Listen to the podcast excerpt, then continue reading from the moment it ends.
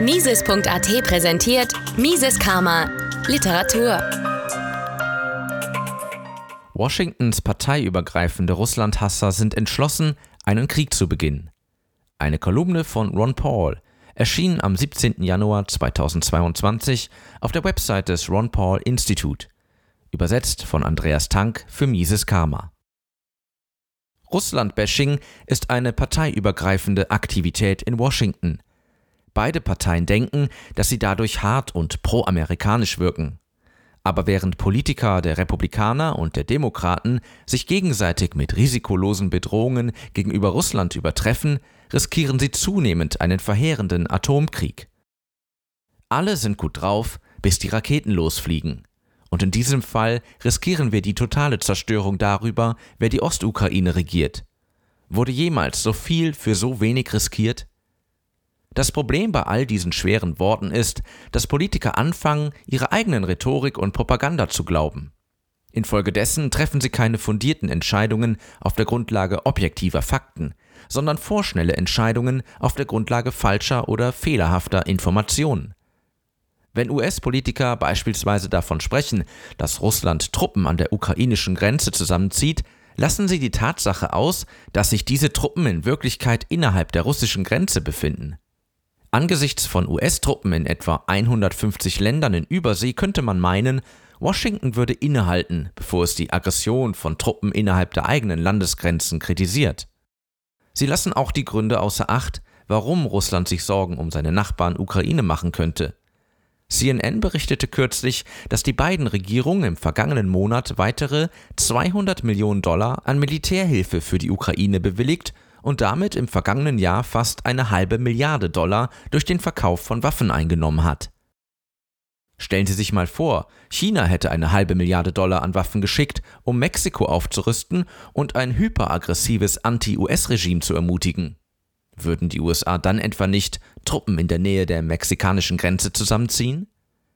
Außerdem gibt es das Thema des von den USA unterstützten Sturzes der demokratisch gewählten ukrainischen Regierung im Jahr 2014, das der Ausgangspunkt all dieser jüngsten Probleme ist. Und diese Woche berichtete Yahoo News, dass die CIA ukrainische Paramilitärs auf US-Boden ausbildet. Die jüngsten Gespräche zwischen den USA und Russland scheiterten, bevor sie überhaupt begonnen hatten da sich die amerikanische Seite weigerte, auch nur in Erwägung zu ziehen, die nutzlose und provokative NATO-Osterweiterung zu beenden. Die NATO ist ein Relikt aus dem Kalten Krieg, das zusammen mit dem Warschauer Pakt hätte aufgelöst werden sollen. Es dient keinem Zweck und das ständige Säbelrasseln gefährdet uns in Konflikten, die nichts mit der nationalen Sicherheit der USA zu tun haben. Es war so peinlich zu hören, wie Blinken Russland lächerlich machte, weil es dem Verbündeten Kasachstan zu Hilfe kam, als sich eine Farbrevolution, wahrscheinlich mit US-Unterstützung, zusammenbraute. Zitat Ich denke, eine Lehre aus der jüngeren Geschichte ist, dass es manchmal sehr schwierig ist, Russen zum Verlassen des Hauses zu bewegen, wenn sie erst einmal in ihrem Haus sind. Zitat Ende, sagte Blinken gegenüber Reportern. Er sagte dies mit unerschütterlicher Miene, auch wenn die USA weiterhin einen großen Teil Syriens illegal besetzen, weiterhin einen Teil des Iraks gegen den Willen des Parlaments dieses Landes besetzen und einen guten Teil Afghanistans 20 Jahre lang besetzt hielten. Übrigens, sobald der Versuch des Regimewechsels in Kasachstan niedergeschlagen war, begannen russische und alliierte Truppen das Land wieder zu verlassen. Aber natürlich berichten die reflexartig kriegsfreundlichen US-Medien nichts außerhalb des Narrativs. Wie soll man mit Russland verfahren? Hören Sie auf, Regimewechsel an Russlands Grenzen zu unterstützen, einschließlich in Weißrussland, in Kasachstan und anderswo. Hören Sie auf, sich in ausländische Wahlen einzumischen. Sehen Sie sich an, wie wir vier Jahre mit falschen Behauptungen verschwendet haben, die Russen hätten sich in unsere eingemischt. Schluss mit Waffenlieferungen und jeglicher Hilfe für die Ukraine. Sanktionen beenden.